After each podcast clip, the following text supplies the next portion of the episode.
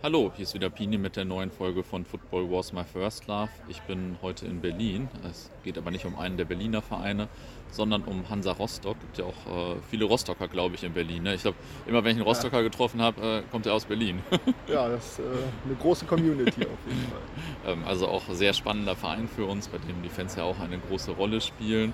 Und ähm, jetzt habt ihr meinen Gesprächspartner schon gehört, aber wahrscheinlich nicht an der Stimme erkannt. Sag mal zwei, drei Sätze zu dir. Ja, mein Name ist Peter Tschoch.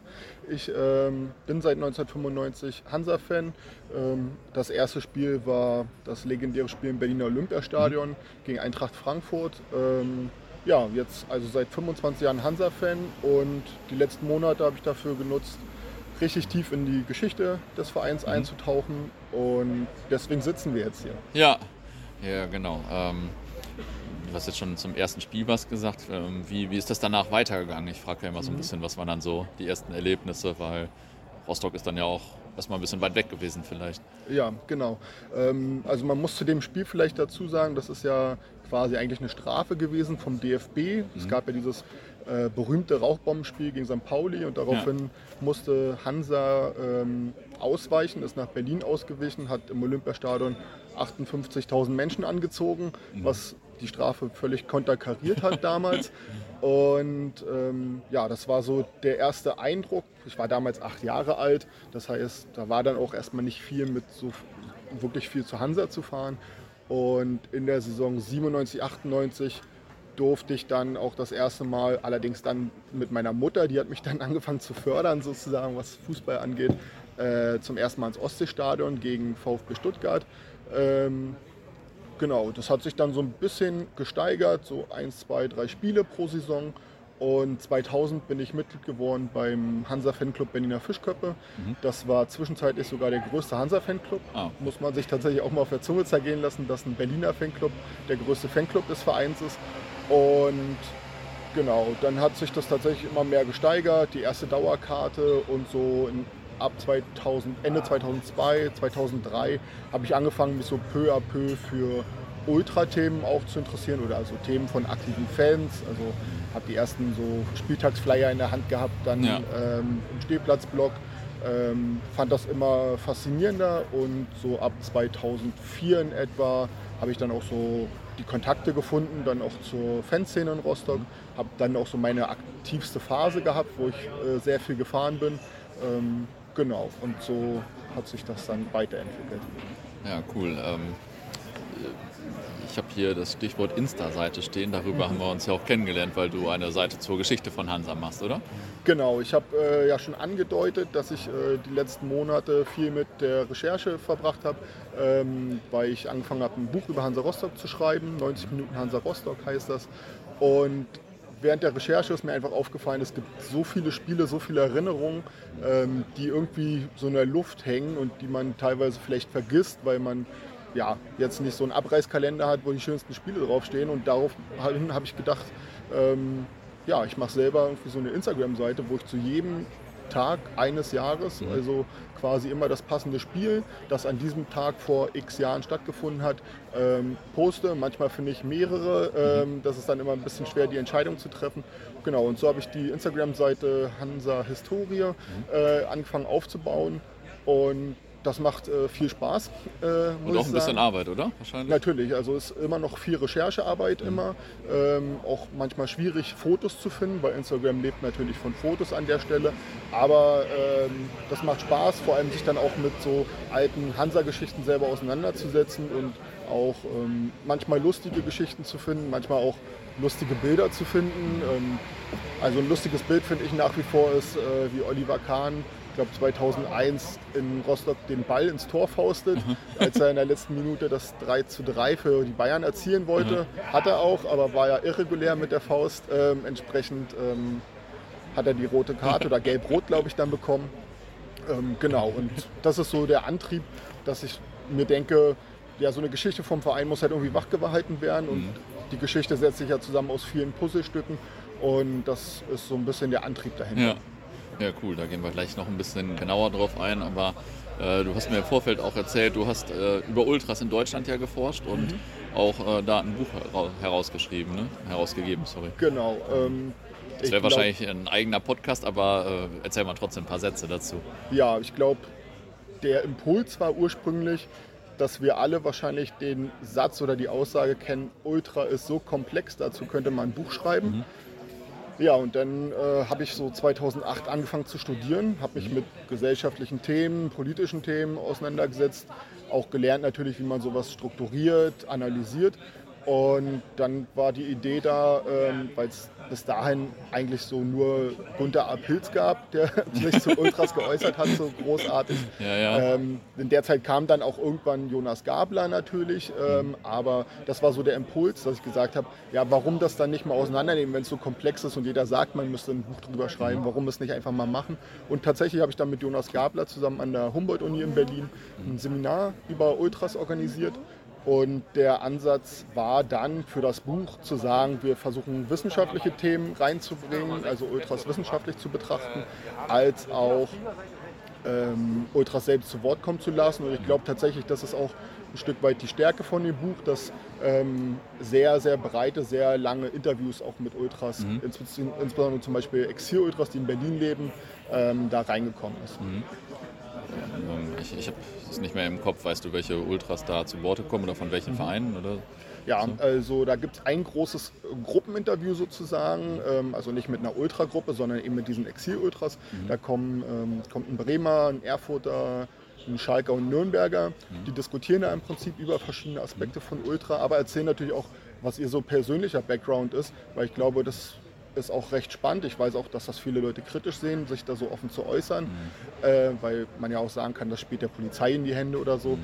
Ähm, aber ich glaube, das ist auch spannend, sich so die Background, äh, Backgrounds mal anzusehen, um auch einfach mal nach außen zu tragen, dass Ultras jetzt nicht einfach Chaoten sind und mhm. die sonst nichts zu tun haben, sondern die ganz normale Bankangestellte sind, die vielleicht bei der Bahn arbeiten und ansonsten halt einfach besonders intensiv Fußball leben ja. und ähm, das halt mehr als ein Hobby für sie ist. Ja.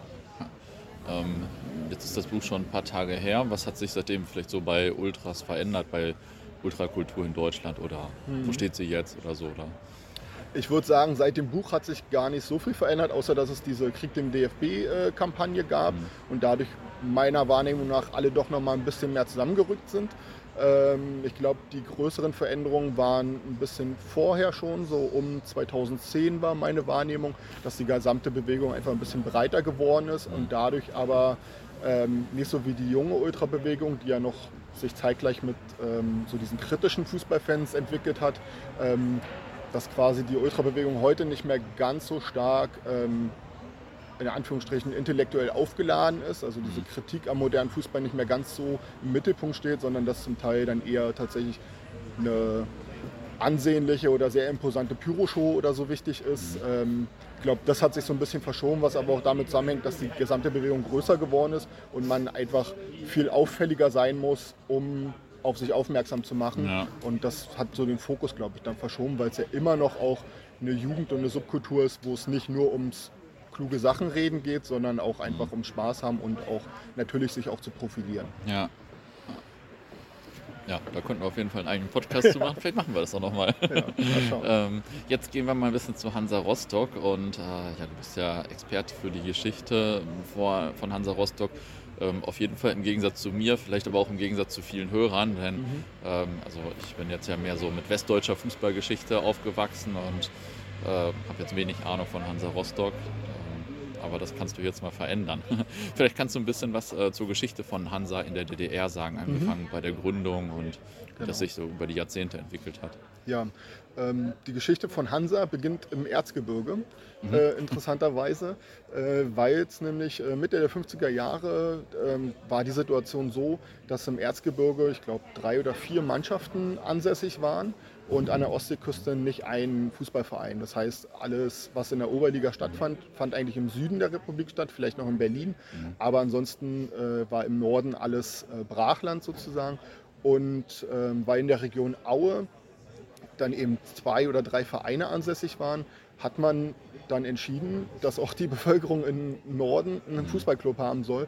Und daraufhin wurde der SC Empolauta nach Rostock verlegt der Empor Rostock äh, oder SC Empor Rostock wurde dann gegründet als ein äh, Schwerpunktverein eben für den Norden mhm. und ähm, auch weil gerade das Ostseestadion fertiggestellt worden war, also da hat man damals ähm, im Prinzip die Bevölkerung mobilisiert und die Bevölkerung hat sich ein eigenes Fußballstadion gebaut, kann man sagen. Und genau, dazu ist vielleicht zu der Phase noch zu sagen, dass ähm, die Familien von den Spielern, die da, damals nach äh, Rostock delegiert wurden oder ja, umverpflanzt wurden, könnte man auch sagen, ähm, im Erzgebirge auch richtig Probleme bekommen haben, weil ja. sie dann so als Verräter galten zum Teil. Ja. Ähm, aber die Mannschaft hat sie erstmal sehr gut geschlagen, hat ähm, auch ein Dreivierteljahr ungefähr später tatsächlich äh, direkt im Pokalfinale auch gestanden, im FDGB-Pokalfinale gegen interessanterweise Wismut Karl-Markstadt. Wismut Karl-Markstadt äh, ist eigentlich dann Wismut Aue gewesen, hieß aber offiziell Karl-Markstadt.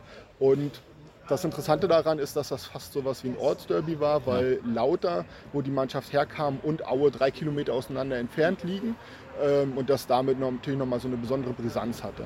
Ähm, dann so kann man sagen, die ersten 15 Jahre gelten so als die silbernen Jahre äh, von ähm, Empor und Hansa Rostock weil die Mannschaft äh, mehrfach Vizemeister geworden ist, äh, mehrfach in der Zeit ähm, Zweiter im Pokal geworden ist, also tatsächlich dreimal das Pokalfinale in der Verlängerung verloren hat, äh, zum Beispiel.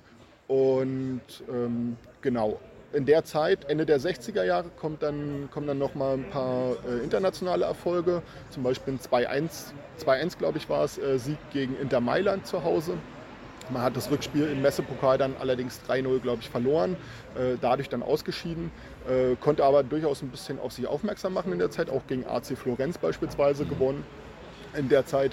Und mit dem Generationenwechsel ist dann im Grunde ähm, der Verein so ein bisschen zu einer grauen Maus, Maus erstmal geworden. Und ab Mitte der 70er Jahre war Hansa eine ganz klassische Fahr Fahrstuhlmannschaft. Mhm. Eine Saison in der Oberliga, die nächste Saison in der äh, DDR-Liga, wie sie hieß, also die zweite Liga, fast konkurrenzlos aufgestiegen wieder, wieder abgestiegen, wieder aufgestiegen. Ähm, so ging das dann bis 79, 80.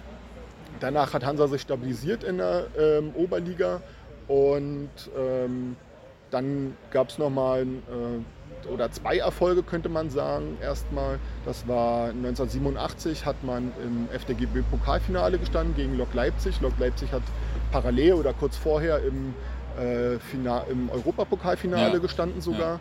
Ja. Ähm, Hansa hat damals ins äh, Stadion der Weltjugend ins, zum Pokalfinale über 20.000 Fans mitgebracht. Also Stadion der Weltjugend hier in Berlin, wo heute der BND ist oder so, ne? Wir genau, da steht heute das BND. Wir waren da vorhin in der Nähe mal und Genau. Ja, haben uns darüber unterhalten. Genau, lohnt sich tatsächlich auch, sich so Luftaufnahmen anzugucken, weil ich glaube, das war wirklich eine riesengroße und sehr imposante Schüssel. Und wie gesagt, ähm, über 20.000, man sagt auch so 22.000 äh, Fans damals mitgebracht. Mhm. Ähm, und dann gab es direkt vor der Wende im Prinzip auch nochmal so ein Highlight 89. Ähm, hat Hansa sich als, ich glaube, Tabellenvierter für den UEFA-Pokal qualifiziert. Da sind dann zum Beispiel am letzten Spieltag, als Hansa 4-0 beim BFC verloren hat, auch nochmal 4000 Hansa-Fans äh, mhm. mitgereist, haben die Mannschaft gefeiert, weil man einfach das erste Mal nach 20 Jahren wieder international ja. spielen durfte. Und ähm, genau, dann ging es in den UEFA-Pokal, wo man dann das legendäre Spiel gegen Banik Ostrava auch hatte. Mhm.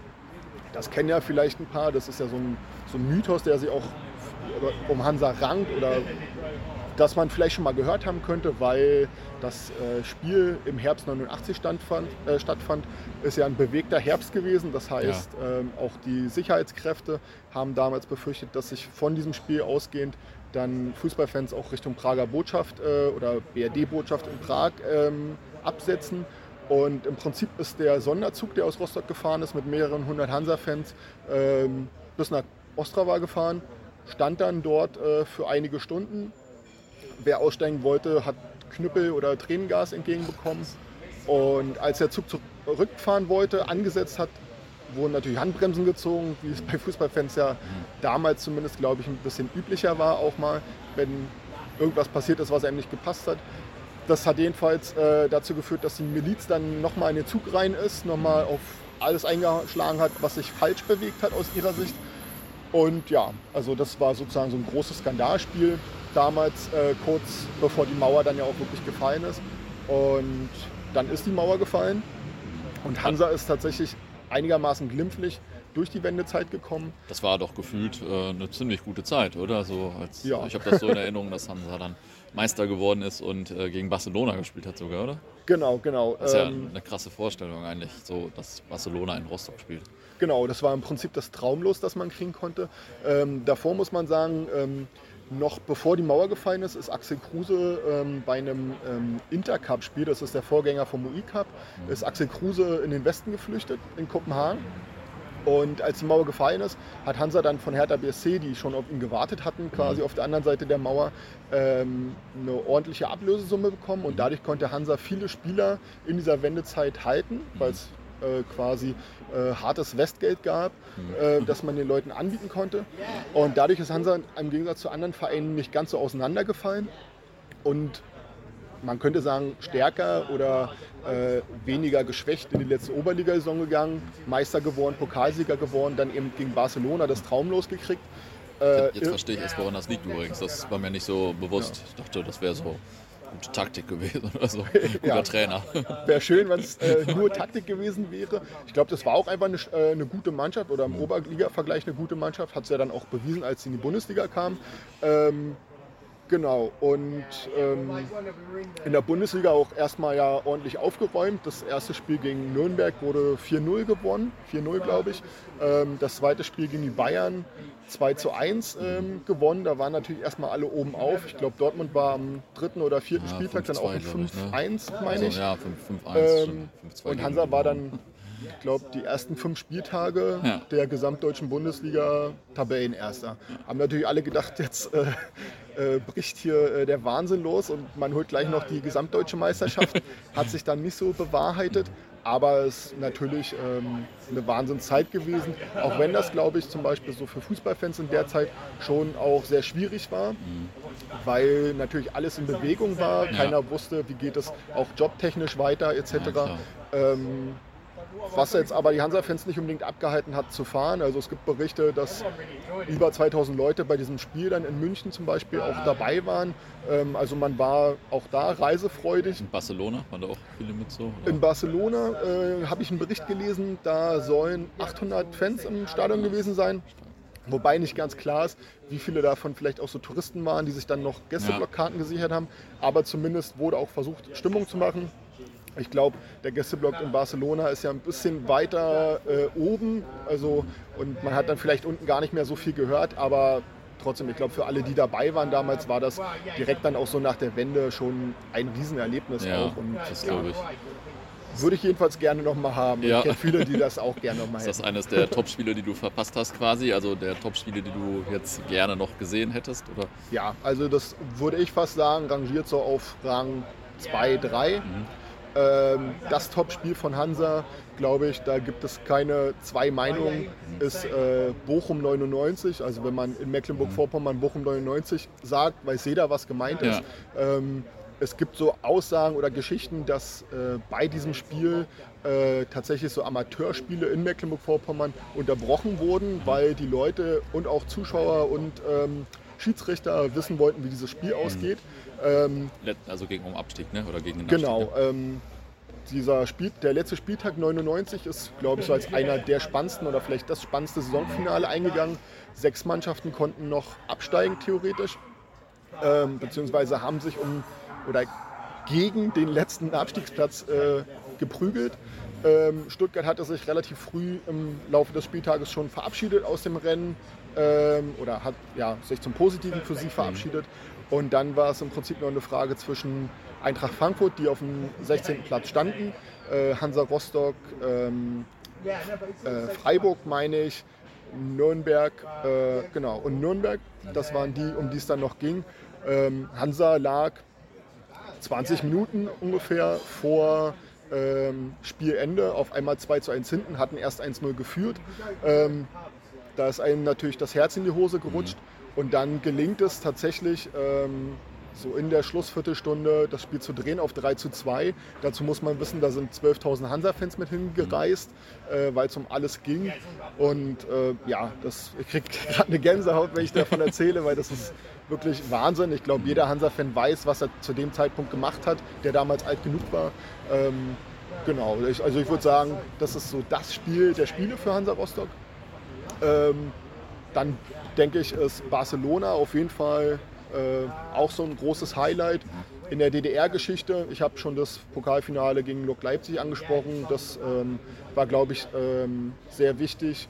Ähm, so in der Historie auch das Spiel gegen Inter Mailand, glaube ich. Da gibt es jetzt nicht mehr so viele Erinnerungen großartig, das kann man nur nachrecherchieren. Äh, ich finde persönlich auch wichtig dieses erste DFDGB-Pokalfinale, mhm. nachdem es den Verein gerade mal äh, ein Dreivierteljahr gab. Ja, und dann so in der jüngeren Geschichte ähm, kommt es natürlich darauf an, wie man darauf blickt. Also für mich persönlich war beispielsweise dann 2000 im Herbst, hat Hansa bei den Bayern 1-0 gewonnen. Da waren auch irgendwie so 4000 Hansa-Fans. Und äh, das Tor ist, ich glaube, in der 13. Minute gefallen und wir haben uns die Kehlen aus dem Leib geschrien. Mhm. Ähm, und ja, ich glaube, für gerade Jüngere oder Leute, die noch nicht so ewig zu Hansa fahren, war dann vor zwei Jahren bzw. drei Jahren das DFB-Pokalspiel gegen Stuttgart mhm. eine unglaubliche große Nummer. Ich glaube, ich habe das Ostseestadion auch noch nie in so in Ekstase erlebt. Ähm, da hat Hansa 2-0 gegen Stuttgart gewonnen und das war wirklich, ähm, ja, meiner Meinung nach Wahnsinn. Also die letzte Viertelstunde hat das ganze Stadion gestanden, alle haben das Team angefeuert ja. und ähm, ja, also als Drittligist halt irgendwie einen Erstligisten VfB Stuttgart 2 zu 0 besiegen in der ersten Runde. Klar. Das hat schon ganz schön Feuer gehabt damals. Ja, ja, auf jeden Fall. Das äh, habe ich auch noch in Erinnerung, das Spiel. ähm, okay, ich gucke hier mal so ein bisschen in meine, in meine Liste, die ich vorhin schon zerstört habe. ähm, was mich natürlich interessiert, ähm, Hansa hat ja auch eine legendäre Fanszene so. Ähm, weißt du jetzt vielleicht auch so, wie, wann das mit den Fans anfing? War das dann direkt bei der Gründung oder wie, wie ging das los? Ja, ähm, also es gibt tatsächlich so Berichte, dass ähm, schon beim ersten Spiel ähm, Hansa gegen, ich glaube, Karl-Marx-Stadt war das, aber Chemie Karl-Marx-Stadt, also quasi das heutige Chemnitzer FC, mhm. ähm, dass damals das Ostseestadion schon ausverkauft war und die Menschen im Prinzip darauf gebrannt haben, auch endlich einen Verein an der Küste zu haben. Ähm, sodass Berichte wirklich dazu da sind, dass viel gefahren wurde, beginnt im Prinzip so mit in den 80er Jahren, kann man sagen. Also wo quasi auch Leute, die heute vielleicht noch aktiv sind, so ihre Geschichten erzählen können. Und hm, ich habe neulich erst einen Artikel gelesen, dass es in den 80er Jahren im Prinzip so war, dass ähm, Minimum so 200 Leute nach Suhl oder so gefahren sind. Das sind schon nochmal 500, 600 Kilometer und in der DDR bist du dann einfach zwei Tage, drei Tage unterwegs gewesen. Weil der Zugverkehr äh, so. Genau, also Deutsche war. Reichsbahn war jetzt nicht, war zwar verlässlich, aber nicht sehr, sehr schnell, ja. würde ich jetzt einfach mal so einschätzen. Und äh, das durchaus aber auch Spiele gab, wo 1000 Leute oder ich habe ja beispielsweise BFC angesprochen, 4000 Leute gekommen sind. Also man war schon reisefreudig, aber man kann das, glaube ich, nicht so vergleichen mit heutzutage. Aber ich würde schon sagen, dass ähm, das auch bis heute so ein Punkt ist, der unsere Fanszene äh, oder das Hansa-Fantum so ein bisschen auszeichnet, dass man immer weite Wege hat und trotzdem am Arsch der Welt mit 500 oder 1000 Leuten Minimum aufkreuzt und halt ordentlich äh, präsent ist. Ja, finde ich auch immer krass, wenn man, das heißt man, aber kam ja schon, hatte ich schon ein paar Mal, dass ich in Bielefeld in den Zug steigen wollte und auf einmal waren da der ganze Zug voller Rostocker und ich denke, oh krass, wie weit sind die denn schon hier gefahren und so, die müssen ja schon ja. gestern Abend losgefahren sein oder so. Also ist schon immer ziemlich beeindruckend. Mhm. Ähm, generell ist die Fanszene natürlich so ein bisschen beeindruckend weil die Stadt ist jetzt ja nicht so mega groß wie andere, aber dafür gibt es gefühlt so viele Fans, woran, äh, also dieses Verhältnis Stadtgröße zu Anzahl Fans oder Fanszenen oder so ist halt ziemlich krass. Was meinst du, woran liegt das und warum, also warum ist das anders als in anderen Städten? Na, ich, ich würde sagen, es gibt äh, so drei Faktoren. Einmal, ähm, im Prinzip gibt es zwischen Berlin und Rostock, beziehungsweise Hamburg und Rostock, keinen anderen Verein, der wirklich Konkurrenz darstellt. Und so versteht man sich auch. Also Hansa Rostock ist nicht äh, die Stadt Rostock im Prinzip, sondern alles nördlich von Berlin, könnte man fast sagen. Oder also ich würde jetzt nicht sagen, man beansprucht das auf jeden Fall für sich, aber zumindest beginnt da das Einzugsgebiet. Ähm, genauso wie dann Richtung Hamburg eben entsprechend. Dann, dann auch nach der Wende halt, dass viele Menschen aus Mecklenburg-Vorpommern weggegangen sind und sich irgendwo in Westdeutschland beispielsweise niederlassen mussten oder halt hier auch in Berlin. Ähm, das hat, ist immer so ein Punkt. Ähm, und ähm, was aus meiner Sicht nochmal tatsächlich für zumindest auch so meine Generation wichtig ist, dass es im Grunde bis zum Aufstieg von Hertha BSC, 98 glaube ich war das, auch beispielsweise in Berlin keinen Verein gab, der irgendwie eine Rolle gespielt hat in den 90er Jahren. Das heißt, ähm, ähm, so 95 mit dem Aufstieg von Hansa ist wirklich eine enorme Euphoriewelle, wenn du so willst, von der Ostsee bis zum Erzgebirge und wieder zurückgeschwappt. Ähm, und ich glaube, jeder war Hansa-Fan, selbst wenn man eigentlich Dynamo Dresden oder Union-Fan war. Jeder hat irgendwie trotzdem Hansa-Schal, ja. weil damals alle irgendwie für Hansa waren. Und davon profitiert man zumindest, so in meiner Generation, mhm. glaube ich, nochmal ganz stark. Ähm, und deswegen gibt es einfach eine starke Verbundenheit. Es gab auch mal inzwischen, glaube ich, 15 Jahre her oder so, gab es ja, es gibt ja regelmäßig so Erhebungen, auch von der DFL und vom DFB, wer hat so die größte Zuschauerbasis. Und ich meine, 2007, als Hansa das letzte Mal in die Bundesliga aufgestiegen ist, galt Hansa irgendwie so als viertbeliebtester Verein äh, bundesweit, äh, wenn Leute gefragt wurden. Und das kommt halt, glaube ich, daher, weil in den 90er Jahren, als vielleicht auch so die ostdeutsche Seele so ein bisschen geknechtet war, Hansa schon irgendwie so ähm, ja, das Ruder in der Hand gehalten hat, beziehungsweise den Kopf oben ja. gehalten hat und man sich damit einfach identifizieren konnte. Ja.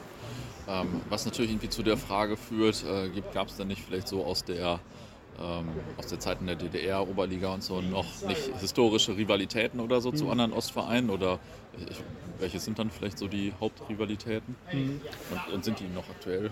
Ja, ähm, inwiefern da so der Bezug zur DDR ist, kann ich jetzt persönlich gar nicht so sehr be, äh, beurteilen. Ich glaube, bei allen war irgendwie immer der BFC verhasst. Der mhm. spielt heute ja im Prinzip keine Rolle mehr, äh, so als Feindschaft oder als Rivalität. Ähm, bei Hansa ist ja nochmal besonders, dass es kein klassisches äh, Derby gibt. Dadurch, dass ja. Hamburg 200 Kilometer weit weg ist, Berlin ist 200 Kilometer weit weg.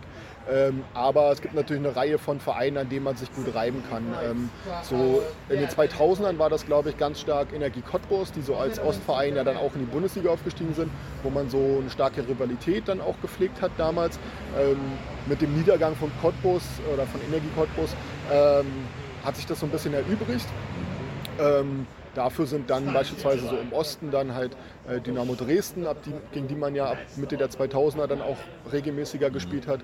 Oder auch ähm, jetzt in den letzten zehn Jahren, ja nicht zehn Jahren, aber den letzten sechs, sieben Jahren ist Magdeburg natürlich als Rivalität, einfach weil es auch große Fanszenen sind, an denen man sich gut reiben kann, glaube ich. Dazugekommen, ähm, dann aus den 90ern ähm, im Ursprung ja stark, stark politisch aufgeladen gewesen. Ich glaube, heute ist es einfach ein willkommener Gegner, an dem man sich gut reimen kann, St. Pauli entsprechend. Ähm, aber im Allgemeinen würde ich fast sagen, gilt immer noch das, was damals im Blickfang Ost stand. Ähm, der Osten, der Westen und die Polizei. also man pflegt jetzt keine Fanfreundschaften so wirklich. Mhm. Mhm, okay. Ja, ist ja interessant. Das äh, habe ich äh, bin jetzt gerade zweimal Hamburg, Berlin und zurückgefahren. Und dann sieht man, okay, da ist Rostock irgendwie ist schon, stellt man erstmal wieder fest, wie weit das weg ist. Mhm. Und wenn du halt Fan eines Vereins aus Nordrhein-Westfalen bist, äh, dann bist ja. du ja nur von Rivalitäten umgeben quasi. Ja. Ähm, das ist ja echt schon ganz anders. genau. Ja, ich glaube tatsächlich auch, dass das äh, auch wirklich ein ganz anderes Feeling wäre sozusagen. Aber ja. Ähm, ja, dadurch hat man aber auch, glaube ich, bei uns in Rostock auch so eine eigene Entwicklung als Fanszene genommen. Mhm. So. Mhm. Ähm, was waren denn so die coolsten Touren in deiner Fankarriere? Erinnerst du dich irgendwie an zwei, drei Touren besonders gerne oder so? Ja. Eine habe ich mir eigentlich sogar aufgehoben als Anekdote nachher. Okay. Genau. ähm, ja, es gibt eine ganze Reihe von coolen Touren. Ähm, ich kann mich ähm, beispielsweise erinnern, das erste Mal für mich persönlich nach Saarbrücken, das war 2005. Ähm, weil gefühlt ewig im Zug gesessen oder gefühlt ist es immer, wenn es nach Saarbrücken geht, weil man in der Regel über den Ruhrpott fahren muss oder über Frankfurt und dann fährt man ja ab dort dann irgendwie mal gefühlt nochmal drei Stunden bis Saarbrücken. Da schon, schon eine Reise wie in der DDR von der Dauer fast, oder? genau, und vor allem, wenn man dann halt Regionalzüge bevorzugt, ja. dann äh, dauert das natürlich erst recht lang. Ähm, ja, eine Tour, die mir auch besonders hängen geblieben ist, ist zum Beispiel dann diese Tour, die ich schon angesprochen habe, äh, 2000 in München, weil wir damals äh, tatsächlich auch so einen völlig abgewrackten Bus hatten, wo, also es war halt irgendwie so Ende September, das heißt, es war noch relativ warm und der Bus hatte keine funktionierende Klimaanlage, das heißt, es musste irgendwie immer einer vorne stehen und für den Busfahrer die Scheibe wischen, mhm. sonst ja, wären wir nicht mehr weitergekommen oder irgendwo gegen, gegengefahren vielleicht. Ähm, zu, außerdem war das halt noch Oktoberfestzeit und so auch. Alle haben sie erstmal so auf dem Oktoberfest getroffen. Die Bayern-Fans haben uns da im Prinzip so belächelt ähm, und am Ende kannst du halt mit stolzer Brust aus dem Stadion gehen. Ja. Ähm, ja, das war auf jeden Fall für mich persönlich so eine besondere Tour. Ähm, ja, ähm, es gab so viele Touren, muss ich sagen, mhm. äh, in all den Jahren. Wo es schwer ist, das dann ähm, so einzugrenzen. Für mich, äh, mein allererstes Auswärtsspiel war auch in Frankfurt tatsächlich, 99, 2000 meine ich. Äh, da hat mir meine Mutter extra eine Entschuldigung für die, Schu äh, mhm. für die Schule geschrieben, weil es ein Freitagabendspiel war. Ähm, sodass ich dann die Englischklausur nicht mitschreiben musste und äh, ja, mit meiner Mutter nach Frankfurt ins alte Waldstadion gefahren bin. Du hast äh, eine äh, coole Mutter auf jeden Fall. ja, äh, habe ich auf jeden Fall Hansa-technisch äh, insbesondere auch viel zu verdanken, muss ich dazu sagen.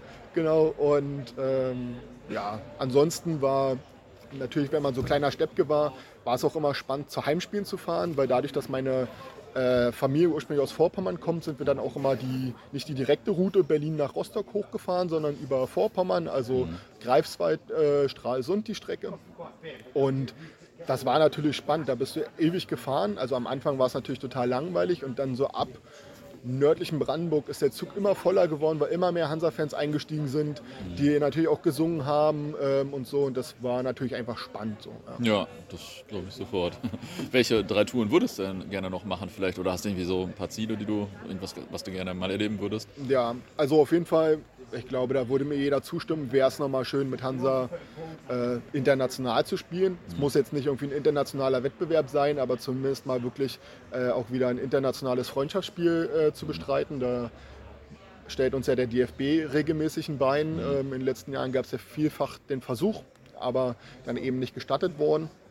Ähm, das ist auf jeden Fall so ein ähm, Ding. Ich glaube, ich würde tatsächlich ähm, gern auch nochmal, auch wenn es nicht mehr möglich ist, auf den alten Bökelberg. Der mhm. ist ja leider nicht mehr da. Aber ich glaube, das war schon auch so ein Stadion, das sehr faszinierend war. Ja, Konnte ich auch leider sehr schmerzhaft, wenn jemand auf einen gefallen ist auf diesen Stufen. Ja, genau. Ich äh, hatte einige Wunden. genau. Und ähm, ja, was würde ich sonst noch? Ja, mit Hansa einfach vielleicht mal noch mal ein bisschen weiter im DFB-Pokal kommen. Zumindest so ein bisschen die Hoffnung zu haben, dass vielleicht doch noch mal was möglich ist. Ähm, das war ja die letzten zehn Jahre dann doch immer nicht ganz so erfolgreich. Das mit dem Stuttgart-Spiel war schon der größte Hit sozusagen. Ja, Stuttgart ist so der Standardgegner mittlerweile, oder? Ja, das dritte Jahr in Folge jetzt und äh, man gewöhnt sich aneinander. Ja. ist aber auch ein bisschen dankbar. Also die Stuttgarter stellen sich, glaube ich, auch regelmäßig dusselig an im Pokal. Insofern kann man auch hoffen. Ja, also klar, gibt natürlich auch schlechtere Spiele, ne, ja. auf jeden Fall. Ähm, ja, ich gucke hier mal rein. Eine Frage habe ich noch. Ich nehme das immer so wahr, als gäbe es im Fußball oder in den Fußballszenen teilweise noch so ein Ost-West-Konflikt und so weiter. Ich weiß gar nicht, ob das stimmt, aber ich äh, nehme das immer so ein bisschen wahr. Äh, würdest du mir zustimmen oder siehst du das anders? Oder, also, ja. oder Konflikt oder Unterschiede, wie man es sehen will? Ja, ich würde tatsächlich sagen, dass vieles auch so lieb äh, gewonnene äh, Klischees sind, die mhm. man auch gerne bedient. Mhm. Ähm, ich glaube, vielfach sind sich insbesondere zum Beispiel auch so Ultras ähnlicher, als sie denken. Ähm, aber klar, es gibt schon, glaube ich, Unterschiede einfach zwischen den Fankulturen in Ost und West. Also ich glaube, so die ostdeutschen oder die großen ostdeutschen Fanszenen sind insgesamt so, obwohl sie dann groß sind, trotzdem viel geschlossener und haben damit vielleicht auch manchmal viel mächtigeres Auftreten. Ähm, wo ich bei zumindest westdeutschen Fanszenen persönlich das Gefühl habe, dass da alles viel stärker nochmal zerklüftet ist, jeder irgendwie mehr so sein Ding macht. Ähm, Genau, aber ja, ich würde jetzt beides nicht als schlecht bezeichnen. Nee, es hat halt, ist halt ein eigener Stil, so eine ja. eigene Mentalität, könnte man natürlich sagen. Ja. Aber ich erinnere mich noch daran, als wir äh, in mein, meiner Fankarriere in den ersten Jahren, im, wenn wir im Osten gespielt haben, gab es immer so diverse Lieder, 40 Jahre DDR und alle sind sie da, außer Erich Honecker und ja. so. Fand ich persönlich eigentlich immer ziemlich. Zwei Apfelsinen im, im, Jahr und zum Parteitag Bananen waren persönlich immer meine Lieblingslieder, fand ich immer sehr lustig. Ja. Aber sowas hört ihr auswärts wahrscheinlich gar nicht mehr mittlerweile, oder? Weil es einfach schon Wenig. so lange her ist. Genau, also ich würde sagen, das ist so die Fangeneration der 90er, die das, glaube ich, noch ja. äh, gesungen hat. Dann in den 2000ern, glaube ich, das, hat man das vielleicht auch noch so gesungen aus Kultgründen, aber heutzutage ist das nicht mehr ja, wirklich so sehr präsent. Ja, ja ich äh, trauere diesen amüsanten Liedern manchmal ein bisschen hinterher. ähm, Okay, jetzt äh, habe ich in meinem Kreuz und Quer hier, du kannst noch was erzählen, wenn dir etwas anderes einfällt. Ansonsten hätte ich äh, die Frage nach der amüsanten oder interessanten Abschlussanekdote natürlich. Ja, nee, mir würde tatsächlich noch was einfallen, nämlich mhm. ähm, tatsächlich aus der DDR. Ähm, Sehr gut. Man sagt nämlich Hansa nach, dass es die makaberste Trainerentlassung der DDR-Geschichte ah, gegeben ja. hat in Rostock. Ähm, das Ganze hat sich äh, zugetragen 1975 am äh, Frauentag, also am 8. März, ähm, der ja in der DDR groß gefeiert wurde. Es war ja, äh, ich weiß nicht, ob frei war, aber auf jeden Fall war es schon irgendwie ein hoher Feiertag, äh, den man auch begangen hat.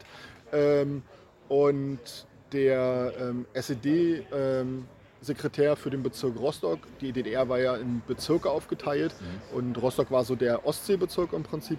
Ähm, der kam halt stockbesoffen von so einer Frauentagsfeier. Mhm zum Spiel Hansa Rostock gegen Karl Zeiss Jena.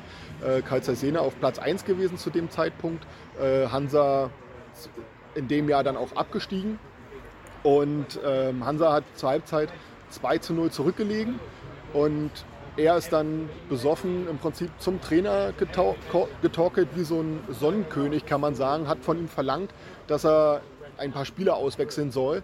Ähm, der Trainer hat ihm natürlich gesagt, äh, Heinz Werner hieß der, glaube ich, ähm, ja, ich bin hier ein Trainer, ich entscheide, wen ich auswechseln, wen nicht. Und daraufhin hat er ihm im Grunde in der Halbzeitpause gesagt, äh, hat, hat ihn aufs Übelste beschimpft, hat ihm gesagt, äh, dass er die längste Zeit Trainer war und gilt halt als Trainerentlassung in der Halbzeitpause und schon auch als die makaberste Trainerentlassung, weil der Harry Tisch hieß der, ähm, dieser äh, SED-Parteisekretär, ähm, im Grunde danach auch versucht hat, die Trainerkarriere von dem äh, Trainer kaputt zu machen. Mhm. Ähm, der wurde dann meines Wissens erstmal auf Kur geschickt, äh, hat sich dann in einem offenen, oder ich weiß nicht, an, in, ob in einem offenen Brief aber, oder in einem äh, geheimen Brief sozusagen, äh, tatsächlich, glaube ich, auch an Erich Honecker gewandt äh, und wurde daraufhin dann ein Jahr später, glaube ich, zur Union Berlin versetzt. Äh, auf jeden Fall gilt das als die makaberste Trainerentlassung. Und in dem Jahr ist Hansa ja dann tatsächlich auch nochmal äh, abgestiegen. Mhm. Ähm, durch einen Elfmeter, den Joachim Streich nicht verwandelt hat. Mhm. Äh, Joachim Streich kommt ja ursprünglich aus Wismar, ist bei Hansa groß geworden und dann zu Magdeburg gewechselt. Ja, nicht, ja. Und ähm, im letzten Spiel, meine ich, gegen Vorwärts Stralsund, hätte er einen Elfmeter äh, verwandeln können. Dadurch hätte Hansa die Klasse halten können. Er hat ihn aber nicht verwandelt. Äh, Hansa ist abgestiegen, Joachim Streich ist nach Magdeburg gewechselt, obwohl er eigentlich nach Jena wollte. Ähm, genau, das war so das Jahr 75, das aus mehreren Gründen durchaus ein Schicksalsjahr ist irgendwie für Hansa. Ja, äh, das war ja schon fast eine amüsante Anekdote mit der genau. Trainerentlassung. ja. ähm, ja. dann jetzt vielleicht noch, noch eine amüsante Anekdote. genau, ähm, äh, wir sind im Jahr 2005, ähm, war für mich auch so eines der äh, aktivsten Jahre, glaube ich, oder was für mich zumindest so in der Wahrnehmung im Rückblick am aktivsten äh, war. Ähm, Hansa durfte in der ersten Runde des DFB-Pokals nach Villingen. Villingen liegt ungefähr Luftlinie 900 Kilometer von Rostock entfernt. Und das hat man sich aber trotzdem nicht nehmen lassen, entsprechend mit Wochenendticket dorthin zu fahren. Ähm, ja, und die Geschichte beginnt im, im Prinzip so. Ähm, ich bin freitags 6 Uhr aufgestanden, bin zur Schule gegangen. In meinem Schulrucksack hatte ich im Prinzip nichts außer Getränke und Essen für die Fahrt. Und in der letzten Schulstunde habe ich nur darauf gewartet, dass es endlich klingelt, ich zum Bahnhof rennen kann. Am Bahnhof hat sich gezeigt, ähm, ich hätte gar nicht rennen müssen, weil der Zug viel zu spät kam. Dann ging es, glaube ich, sechs Stunden erstmal mit dem Regio kreuz und quer durch den Osten ähm, bis Bebra. Bebra ist eine Grenzstadt an der Grenze von Thüringen zu Hessen. Und dort bin ich dann so auf den, den restlichen äh, Wochenendticket-Mob gestoßen, der dort durchs Dorf gezogen ist oder durch die Kleinstadt. Ähm, und nach einer billigen Bar gesucht hat. Der, die Gruppe hat sich dann auch bald so aufgespalten in so drei Gruppen. Ein paar haben sich schlafen gelegt in den abgestellten Zügen, ein paar haben dann sich in irgendeine Kneipe verzogen, ein paar haben sich mit der Dorfjugend äh, amüsiert.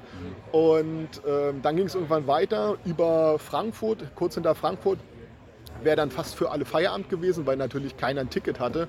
Äh, aber wir mit einer Schaffnerin mal konfrontiert waren, die wirklich von jedem Einzelnen das Ticket sehen wollte. Dann nach einer halben Stunde auch die Bu äh, Bundespolizei, ich weiß gar nicht, ob sie damals schon Bundes oder noch Bundesgrenzschutz hieß, ähm, dazugeholt hat. Der Zug Ewigkeiten Verspätung hatte, äh, bis dann wirklich auch jeder ein Ticket hatte, wo wirklich die billigsten Tricks, aber auch die raffiniertesten Tricks rausgeholt war, wurden, um sich da irgendwie drum zu drücken, äh, ein Ticket zu kaufen. Also so auf Teufel komm raus schlafen stellen. Ähm, wenn man denkt, sie guckt nicht mehr, kurz aufblinzeln, aber dann stand sie doch noch vor einem und man hat trotzdem so getan, als würde man noch schlafen. Ähm, und dann ging es weiter nach Karlsruhe. Dort ist ähm, gab es auch noch mal ein paar, haben ein paar Leute Scharmütze gehabt mit den örtlichen Ultras. Die haben natürlich nicht damit gerechnet, dass irgendwie ja. ein Wochenendticket-Mob aus Rostock in Karlsruhe eintrifft. Ähm, sodass die auch nochmal einen Banner verloren haben von der Amata Fidelis. Das ist ja auch eine Ultragruppe damals gewesen. Ich weiß nicht, ob es sie immer noch gibt. Ähm, und dann waren wir so mittags am Samstag ähm, in Villingen. Hansa hat es fast noch hinbekommen, das Ding zu vergeigen, obwohl sie schon 2-0 geführt hatten. Haben dann in der Verlängerung doch noch ähm, 5 zu 2 gewonnen. Und ähm, ja, dann ging es zurück, aber es ging diesmal nicht direkt zurück nach Hause, sondern die zweite Mannschaft hat auch noch im DFB-Pokal gespielt. Das heißt, es gab nochmal genau den gleichen Trip zurück nach Rostock. Ähm, Ewigkeiten, dann sonntags um 12 halt in Rostock wieder angekommen. Ähm, keiner konnte mehr so wirklich stehen, weil alle müde waren. Manche vielleicht auch ein bisschen zu besoffen nach den ganzen Tour. Dann wurde im Stadion rumgegammelt und das Ende vom Lied ist, ähm, ich glaube, ich bin Montag um 1 Uhr nachts ins Bett gefallen und musste um 6 halt wieder aufstehen für die Schule. Und es steht zumindest für mich persönlich so ganz symbolisch dafür, was für wahnsinnige Fahrten irgendwie man als Rostocker oder als Hansa-Fan so macht. Und ich glaube, ähm, das ist schon noch so ein bisschen so symbolhaft, so dieses, man muss ewig fahren und fährt es dann halt auch noch mit dem Wochenendticket, weil es einfach billig ist. Äh, genau aber macht halt trotzdem Spaß. Ja, ist so heute nur nicht Fall mehr machen. gute Tour. Ja. Ähm, hattest du vorhin eigentlich gesagt, wie das Buch über die Ultras heißt und wie das Buch heißt oder heißen wird, das du gerade schreibst, falls du es schon sagen kannst? Ähm, Wenn nicht, äh, mach mal noch ein bisschen Werbung. Genau, ja.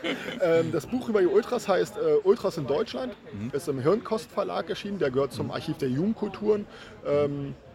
2016 ähm, erschienen. Und das äh, neue Buch, das wird so voraussichtlich Anfang 2021 rauskommen, Aha. heißt 90 Minuten Hansa Rostock. Das Konzept ist im Prinzip für jede Minute eines Spiels nimmt man sich ein, Spiel, ein einzelnes Spiel raus und erzählt anhand von einzelnen Geschichten dieser Spiele eben die Geschichte des Vereins nach. Mhm. So ein bisschen antichronologisch, weil es natürlich zusammengesammelt ja. ist dann immer. Aber trotzdem meiner Meinung nach sehr spannend, weil man an verschiedenen Punkten eben einsteigen kann in die Geschichte. Dazu entsprechend Bilder auch natürlich, das ist ja auch immer interessant. Und das Buch 90 Minuten Hansa Rostock ähm, kommt im Werkstattverlag raus. Ja, cool. Ja, dann erstmal vielen Dank hier. Ja, sehr gern.